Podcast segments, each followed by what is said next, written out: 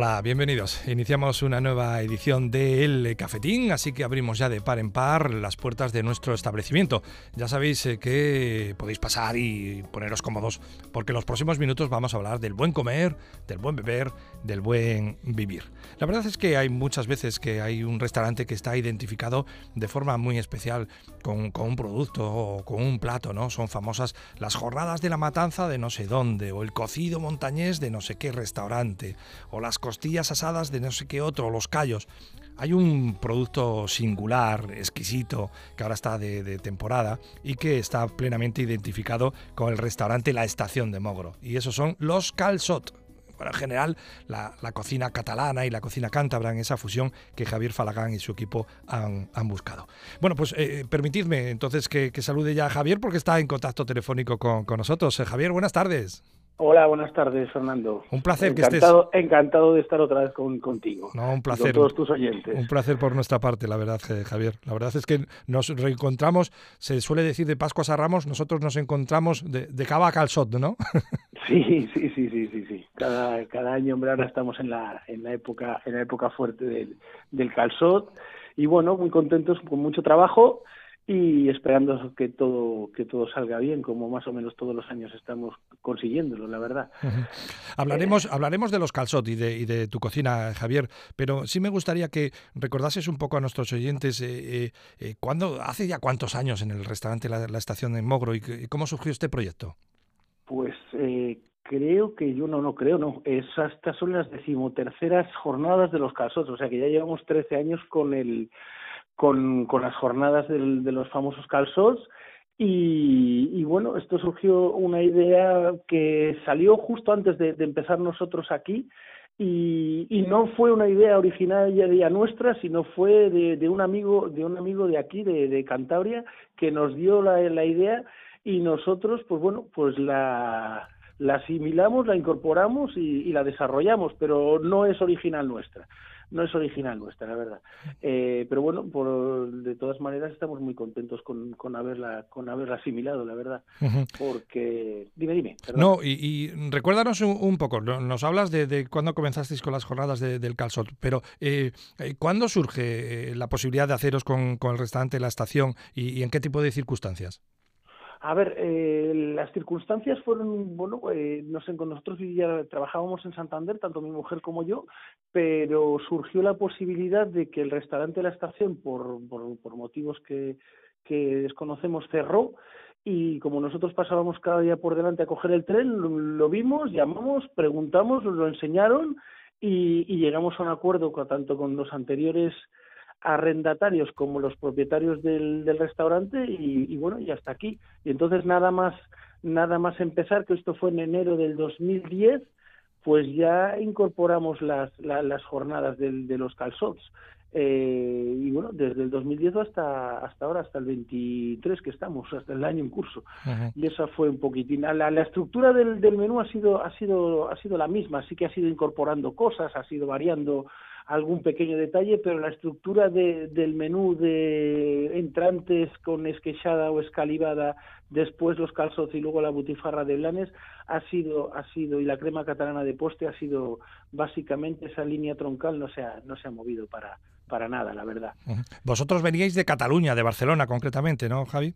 Sí, sí, sí, veníamos de, veníamos de allí, y, eh, mi mujer y yo nos casamos allí y mi padre era de aquí, o sea que yo tengo sangre, sangre cántabra, mi mujer no, mi mujer toda la familia es de allí, entonces siempre hemos tenido un poquitín de raigambre aquí en, en Cantabria y en su momento pues dejamos Cataluña y nos vinimos para acá y sin dejar la hostelería porque tanto bueno mi mujer no mi mujer es fisioterapeuta pero pero mi familia toda mis padres tenían habían tenido un hotel en, Blanes y un restaurante en Barcelona y, y, bueno o sea que no no dejamos los fogones eh, sí que hubo un periodo de tres años de interinidad aquí en Santander. Bueno, llegas de un sitio, eh, llegas a un sitio nuevo y bueno, hasta que te acabas de instalar, pues sí que hubo un periodo de, interinidad hasta que cogimos el restaurante de la estación. eh, todos los años eh, siempre ponemos eh, sobre la mesa, un poco en, en tono, en tono de, de broma, eh, la, la, la, eterna duda, ¿no? ¿Qué son los calzotes? Son, ah, pues son unos puerros, no, pues son unas cebolletas. ¿Qué son los calzotes, Javier? Los calzotes son unas cebollas Los calzots en sí es un tipo de cebolla que, que volviendo un poquitín a, recordar la, el por qué eh, calzot significa en catalán calzar y entonces esa forma que tiene se asemeja a un puerro es por el tipo de cultivo de la, del calzot que se recubre lo que es la cebolla, la parte blanca, la que no, la que no está expuesta al sol, se recubre con tierra y por eso viene de calzar el calzot, ¿me entiendes? De calzar, de calzar la cebolla y luego aparte se, se replanta. El origen del el origen de lo que es el calzote en sí, de la forma de hacerlo, de asarlo, es, un, es, una, es una casualidad que investigando un poquitín se remonta en Cataluña, en la zona de Tarragona, se remonta al siglo XIX, que por accidente parece ser que un agricultor, que hasta sale su nombre, que se llama Chat de Benaiguas, parece ser, eh, haciendo limpieza de, las tierras, tenía unas cebollas que, que le sobraban y haciendo una, haciendo una quema de ellas, una hoguera, las quemó y parece ser que, bueno, pues le quedaron, por supuesto, le quedaron chamuscadas, pero en vez de, de, tirarlas, las probó y vio que eh, descubrió que la cebolla por dentro, por la parte de fuera estaba quemada, pero le quitó la piel y por dentro pues estaba estaba pues tierna, dulce y, y, no tenía ningún tipo de fibra. Y de ahí parece ser que por una casualidad de ahí se inventó el, el calzot y ese es el, el, origen en la zona de Tarragona. A ver, en un principio, eh, yo no sé si te lo he comentado, yo, yo soy de la Costa Brava de, de, de, Blanes, del primer pueblo de la Costa Brava. Yo cuando era pequeño, en, en, en mi zona, no sé, es que, no, hombre, sabías que existían, pero no se veía para nada. O sea, yo nunca había comido calzos hasta, hasta tiempo, tiempo bastante posterior y ya, y ya instalado en Barcelona. O sea, que en la zona de Gerona no se sabía, ahora está totalmente generalizado, no solo a nivel de Cataluña, sino más o menos a nivel de España. Te encuentras en muchos sitios que se puede comer calzot, ¿me entiendes? pero, pero antes estaba mucho más circunscrito a la zona, a la zona tarraconense de Baez. ¿Eh, Fernando. El, fuego como elemento fundamental para cocinar el calzot y luego una cierta liturgia donde tenemos eh, que eh, dejar aparte el, tema de la de que nos vamos a manchar sí o sí. Bueno, para eso hay un baberito, un, un delantal, pero los calzot tienen su liturgia, ¿no? A la hora de comerlos. Ah, por supuesto. A ver, el calzón no se entendería sin, sin ir acompañado de, de, lo que es la salsa de que le acompaña, que es el romesco, que es una salsa elaboradísima, muy buena, también de, de la zona de Tarragona, me parece que ya lo hemos hablado de alguna vez, de, de, influencia totalmente árabe por la mezcla de la utilización de, frutos secos y, es una salsa, tiene que tener, que tener un punto de picante. A ver, tenemos un poquitín de cuidado con el tema este porque hay gente que le gusta y hay gente que no, y entonces eh, sí que a veces nos lo dicen, es que pica poco o es que pica demasiado, entonces tienes que mantener un poquitín una, una línea media, ¿me entiendes? Eh, pero es, eh, es lo que le da lo que le da la vida al calzón. A fin de cuentas el calzón no deja de ser una cebolla y entonces con el romesco verdaderamente echas adelante el plato. Y, y, y, por supuesto que mancha, efectivamente, o sea, tiene que ir acompañado de babero y, intentar no mancharse o mancharse lo menos posible. Salsa romesco, salsa romesco que tiene unos elementos básicos, pero que a partir de ahí cada maestrillo tiene su librillo, ¿no? Ah, por supuesto, por supuesto. O sea, todos, eh, ya sabes que todas las recetas siempre, a ver, es lo que mm, siempre te mantienes, tienes que mantener una, una línea, una línea troncal de lo que es la receta en sí, pero luego cada uno pues le incorpora unas cosas o lo incorpora o les, incorpora otras. Ahora, eso sí, la base de mm, avellana, almendra, pimiento choricero, tomate y ajo y cebolla, eso no te lo quita nadie. ¿Me entiendes? Y un poquitín de, picante, eso sí, eso sí que no te lo quita nadie. Ahí es Javier, Javier, nos has enumerado así de forma muy, muy breve el, menú que en estos eh, días, en estas semanas, podemos eh, disfrutar en el, restaurante La Estación de, Mogro, el menú de los eh, calzot. Recuérdanoslo, ¿cuáles son los pases del menú? El menú consiste en un primer plato que es a elegir entre escalivada, que la escalivada son verduras asadas típicas, salsa típica asada de Cataluña, que es pimiento, berenjena, y cebolla asada, lo de siempre. Hay gente que le incorpora tomate, hay gente que le incorpora calabacín, pero bueno, la línea básica de la escalivada es, lo, es, es esa, regada con, con aceite virgen extra y sal. Eh, después, la otra posibilidad es la esqueixada de bacalao, que es, el es una ensalada de bacalao, que es bacalao desalado, desmigado y con cebolla tierna y pimiento verde y rojo, opcional también, o tomate también regada con, con aceite de oliva, virgen extra y luego pasamos a lo que es el, plato principal del menú, que son los, los calzots, que se sirven en teja, envueltas en periódico, con toda la parafernalia, con la salsa de romesco acompañándole. Y después ya, para acabar, la butifarra de, bueno, que digo de Blanes porque nos la mandan directamente de allí, con las alubias nuestras, las secas que se les llaman, es alubia blanca seca y acompañada de alioli. Y para acabar con la crema catalana, y luego todo regado estamos ofreciendo un cava artesanal de la zona de San Sadurní, que es la, zona de la denominación de origen del cava de Cataluña. Y luego pues o, para la gente que no que no le apetece el tema del cava pues con un vino de crianza y café y eso es el menú de los calzos de la estación. Dicen siempre que para gustos los colores, pero eh, sinceramente eh, yo recomendaría el cava para este menú. Por supuesto, por supuesto, por supuesto, la verdad es que sí. Sí, porque es un, es un vino además que, limpia mucho el paladar. El cava, el cava, el cava te, lo, te, lo, te, lo permite, te permite, te permite combinar con todo. Y, verdaderamente hemos conseguido que unas cavas artesanas de cava varias se llama, artesanas de allí de San Sadurní nos, nos surtan este año y la verdad es que estamos muy contentos. Y la gente, bueno, nosotros y la gente, que eso es lo importante. Bueno, pues disfrutemos de la, de la cocina de los eh, calzot eh, durante este tiempo en el restaurante La Estación de Mogro, que además eh, el nombre le, viene al pelo porque está pegado a la estación de, de, Mogro, o sea que desde diferentes puntos de nuestra región, si además no os apetece ni siquiera coger el coche, pues podéis, podéis coger el tren.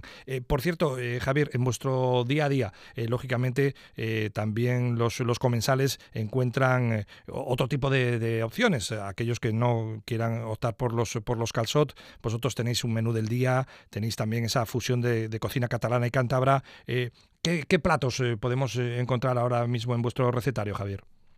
Pues mira, como tú decías, seguimos manteniendo la fusión, siempre intentamos, a ver, intentamos combinarla de la mejor manera posible y, a ver, los platos de cuchara se siguen haciendo todos los días con, con la olla ferroviaria, que es un utensilio, vamos, para mí insalvable a la hora de elaborar todo tipo de, sobre todo las legumbres, la verdad.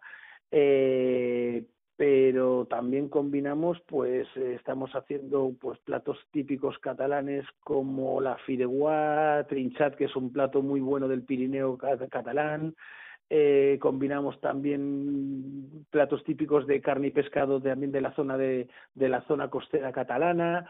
Eh, por ejemplo el cachón con albóndigas que aquí es una cosa que, la gente la gente la gente se extraña mucho al, combinar la carne y el pescado pero allí allí es, allí es muy típico. O los o los guisantes con o los guisantes con chipirones que también es un plato de pescadores de la Costa Brava que es que es muy aparte la gente la gente una vez a ver al principio sí que sí que es un poquitín reacia pero cuando lo prueban la verdad que es que está teniendo muchísima, es que tiene mucha aceptación, ¿sabes? Entonces, pues bueno, intentas mantenerlo en estos tiempos tan tan extraños que nos toca vivir, ¿sabes? Por todo el tema de, de, de la subida de precios que te obliga a, a, trabajar un poco más la cabeza, la verdad.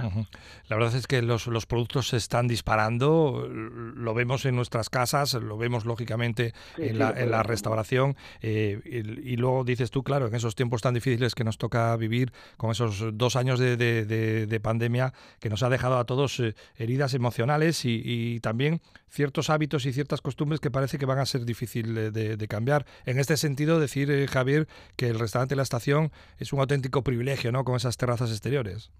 Sí, por supuesto, lo que estabas diciendo tú. El, el, tema de, de, la pandemia eh, ha cambiado todo, toda la forma de, toda la forma de salir de la gente, es lo que dices tú ahora, la gente te sigue pidiendo a pesar de estar en, bueno, a pesar de estar en, invierno te sigue pidiendo la terraza, entonces nosotros por suerte eso sí que eso sí que lo tenemos, pues disponemos de una terraza bastante amplia.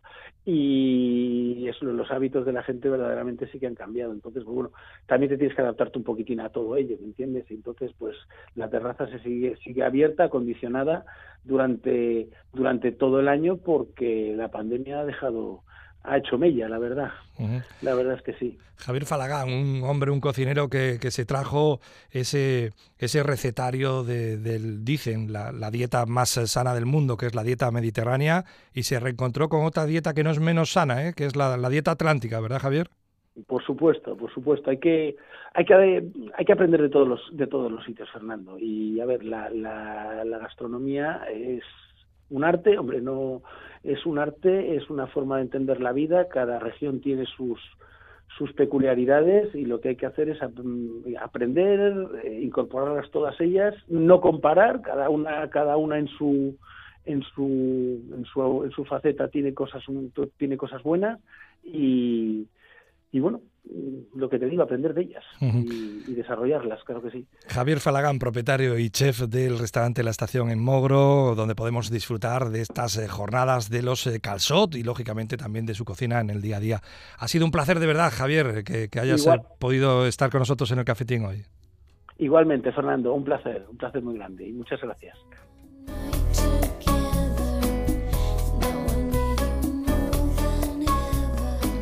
Absolutamente recomendable y divertida y exquisita ¿eh? la cocina del restaurante La Estación en Mogro. Si disfrutáis eh, de, los eh, calzot, es una cita ineludible. Bueno, pues os está gustando el programa, pues no os mováis de, de ahí, de ese punto del dial, porque tenemos más cafetín, pero ahora os ofrecemos la noticia gastronómica del día.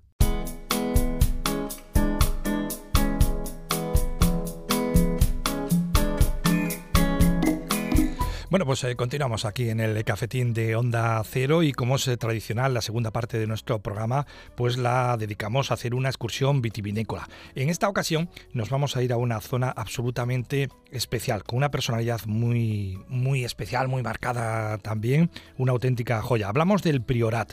Recientemente la familia Torres ha presentado su proyecto vitivinícola de esta zona, lo ha hecho en la Barcelona Wine Week y lo ha hecho a través de, Miguel Torres. Eh, esa, esa quinta eh, generación de, bodegueros de la, de la comarca, de esta y de otras, muy conocidos en nuestro, en nuestro programa. Y en esta ocasión, pues eh, Miguel eh, Torres estaba acompañado por Jordi Foraster, por el enólogo que pilota también este, este proyecto en la zona del, del Priorat. Y tenemos pues el gusto, el placer de saludar a Jordi, que ya está con nosotros en contacto telefónico. Jordi, buenas tardes.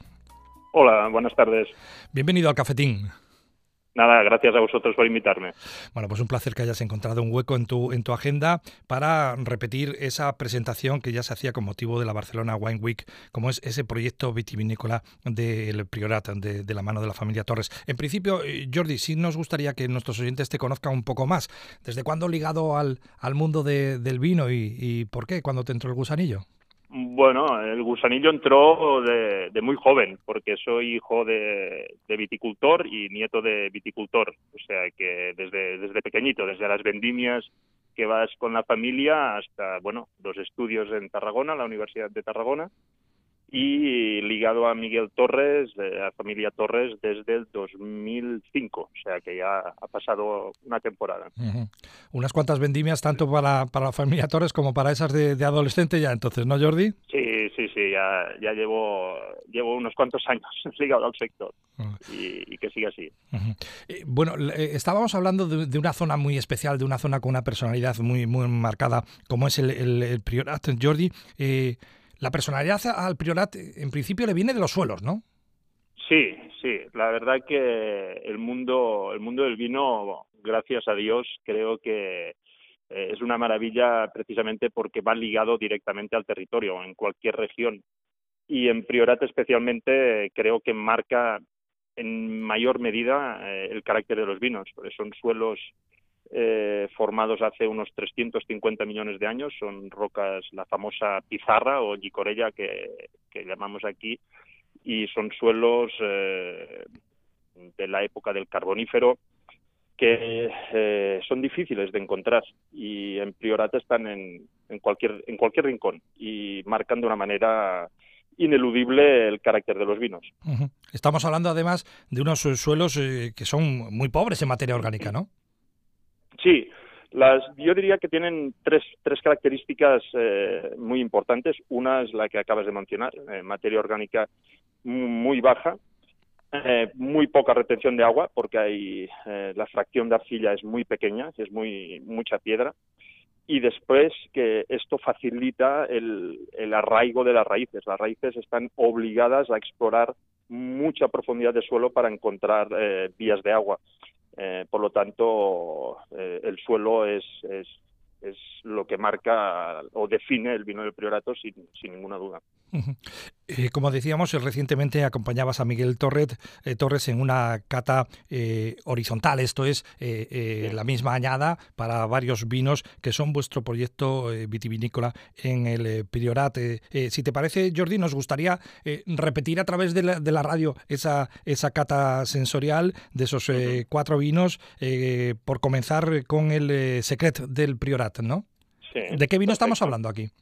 Bueno, Secret del Priorat, eh, nosotros cuando pensábamos en, este vino, cuando lo imaginamos antes de, empezar a elaborarlo, queríamos mostrar un poco la realidad global del territorio. ¿no? La denominación de origen Priorat es una, zona, una región muy pequeña, estamos hablando de unas 2.200 hectáreas plantadas de viñedo, pero eh, con mucha heterogeneidad. Es una zona montañosa, mm, con muchos microclimas, y microsuelos. Entonces pensábamos en, sobre todo basándonos en la garnacha y la cariñena, ¿eh? porque son las variedades clásicas de la zona. A partir de ahí queríamos eh, elaborar un vino con garnachas cariñenas que provinieran de diferentes puntos del Priorat. Concretamente en el Priorat hay nueve pueblos, y en Secret del Priorat eh, nos abastecemos de viñedos que están situados en cinco de estos nueve pueblos, algunos de ellos en las zonas más cálidas, algunos de ellos en las zonas más frías y altas. Y añadiéndole un poco de las otras variedades que se encuentran en la región, eh, que es el Cabernet Sauvignon, Merlot y Syrah. Por lo tanto, este vino nosotros nos lo imaginamos como una entrada al mundo del Priorat, es decir, un conocimiento global de la región. Estamos hablando, pues, de, como decimos, dentro de esa zona del Priorat, eh, con varios municipios afectados. En cambio, en, otro de vuestros vinos, en el Salmos eh, Videvila, eh, estamos hablando de la tipicidad de un solo municipio, ¿no? Sí, iráis viendo que a medida que avancemos en la, en la conversación, iremos cerrando el ángulo del territorio, ¿no? que nos parece interesante. Así como en Secret del Priorat hablábamos de la región en su global, avanzamos en la pirámide, la pirámide de clasificación de la denominación de origen, y vamos del vino de región al vino de vila.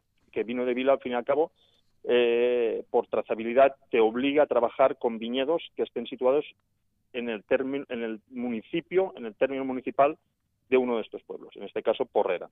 Es un viñedo que Familia Torres eh, plantó a finales de los años 90, que ahora tiene unos 26, 27 años, y en este caso ya nos olvidamos de las variedades entre comillas foráneas y nos centramos exclusivamente en la garnacha y la cariñena de este viñedo situado en, a unos 500 metros en la localidad de Porrera. Y si tenemos que hablar de personalidad, y precisamente en un lado no diré que, opuesto, pero eh, sí realmente llamativo en cuanto a la edad de las cepas, hablaríamos del vino del Perpetual Viñes Belles, ¿no? Sí, sí, sí, Perpetual Viñes Belles en este caso, a mí me, siempre cuando, cuando explico o, dirijo catas de, nuestros vinos, me gusta hacer un punto de parte antes de hablar eh, de Perpetual, porque en este caso eh, yo creo que ahí hablamos de, unos intangibles que van mucho más allá de lo que nosotros hoy en día podemos conocer como la calidad o el pH o etcétera, etcétera, ¿no? Y aquí estamos hablando de la historia, de, de la cultura de un lugar.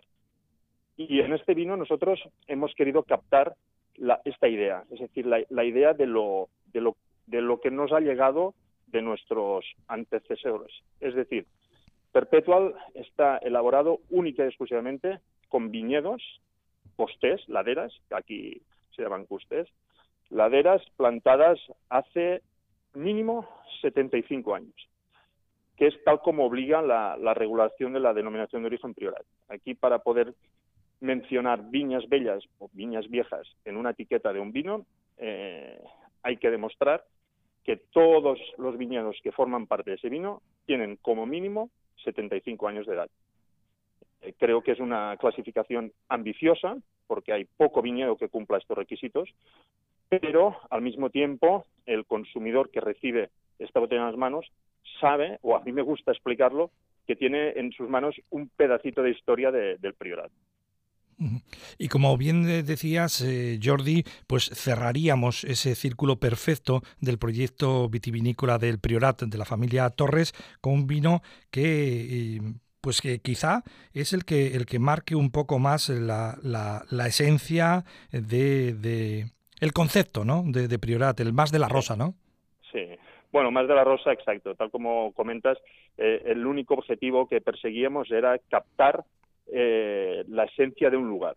Más de la rosa es un, viñedo plantado en 1939, eh, básicamente con la variedad cariñena, aunque hay una parte importante de garnacha, y, tiene unas 5.000 cepas. Pero para que nos hagamos una idea de estas 5.000 cepas, eh, el rendimiento máximo que nos dan de fruto está alrededor de los 1.000 kilos hectárea.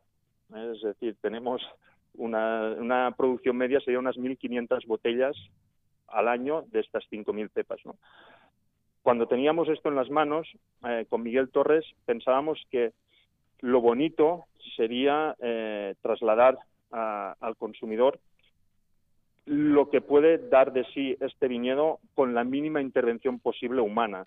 Es decir, tratar de captar eh, la tipicidad del territorio mmm, maquillándolo lo mínimo, lo mínimo, posible. Y yo creo que es el objetivo que sigue este viñedo. Es decir, eh, entender el priorat desde su desde su visión más íntima ¿eh? no, no, sé no sé exactamente cómo cómo explicarlo sin una copa delante el, concepto final es esto es poder entender el priorat cerrando mucho el círculo en un solo viñedo histórico porque tenemos documentación de que en este en este sitio en este paraje ya en siglos atrás ya se estaba haciendo vino de hecho hay un, más una masía que es lo que da nombre al paraje, que es la masía de Más de la Rosa, que Rosa es una señora que vivió ahí hace tres siglos, y allí en esa masía ya se ven los, los lagares, eh, herramientas de, de, trabajo, de bodega, etcétera, ¿no? O sea que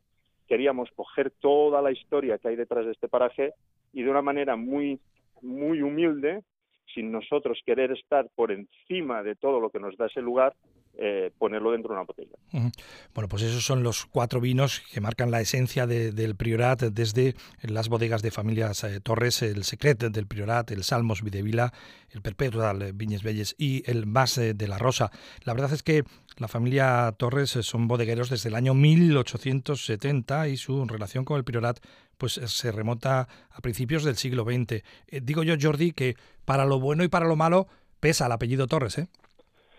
Para lo bueno y para lo malo, pero afortunadamente lo bueno es mucho mejor que lo malo. Lo malo lo pondría entre comillas, al fin y al cabo. No, lo malo es la presión, la presión añadida, es únicamente. Malo no hay nada. No, malo no hay nada, pero sí que es verdad que eh, el proyecto Torres Priorat es, es muy bonito de dirigir porque tienes en, en, las espaldas dos grandes nombres en el mundo del vino, ¿no? La denominación de origen Priorat y Familia Torres. Yo creo que la, la suma es muy potente por la historia que tienen ambos y francamente es un lujo, es un lujo dirigirlo y, poder comprobar el interés que genera en todo el mundo. Además, eh, eh, en todos y cada uno de los proyectos de, la familia Torres eh, se impregna de que hay que elaborar vino, de que hay que producir vino de la manera más sostenible posible, ¿no?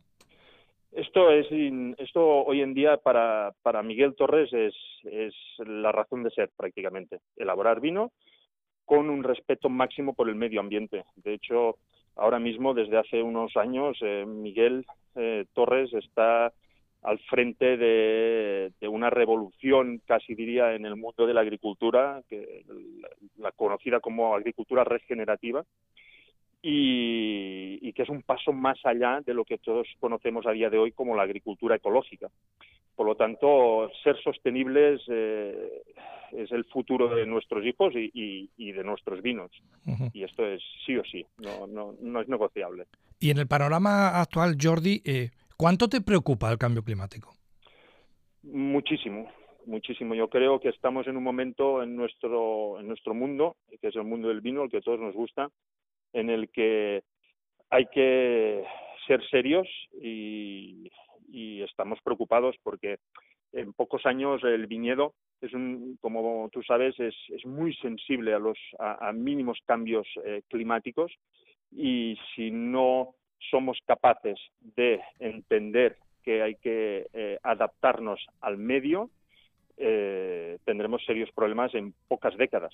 Eh, el viñedo, zonas que hoy en día tienen una cultura milenaria del vino, podríamos encontrarnos que en pocas décadas no son aptos para, para el cultivo o para el cultivo tal como lo entendemos hoy en día. Entonces, eh, estamos preocupados y por eso Miguel Torres es un abanderado en, en, en ir en amortiguar al máximo posible el cambio climático. Jordi Foraster, el enólogo que lidera el proyecto de la familia Torres en el Priorat, eh, con esos eh, cuatro vinos que son eh, cuatro apuntes de la, de la historia también de esta, de esta zona vitivinícola de nuestro país. Jordi, ha sido de verdad un placer tenerte con nosotros. Suerte y éxito para las añadas venideras. Pues muchísimas gracias y al contrario, el placer ha sido mío. Muchísimas gracias.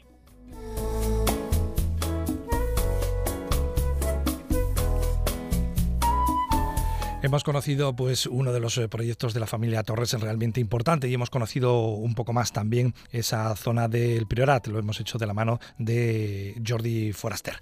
Bueno, pues hasta aquí ha llegado nuestro programa, ¿os ha gustado? Sí, pues nos alegramos un montón porque lo hemos hecho como siempre con muchísimo cariño. Así que yo me quedo por aquí recogiendo un poco el establecimiento, nos vemos, nos escuchamos en una próxima ocasión.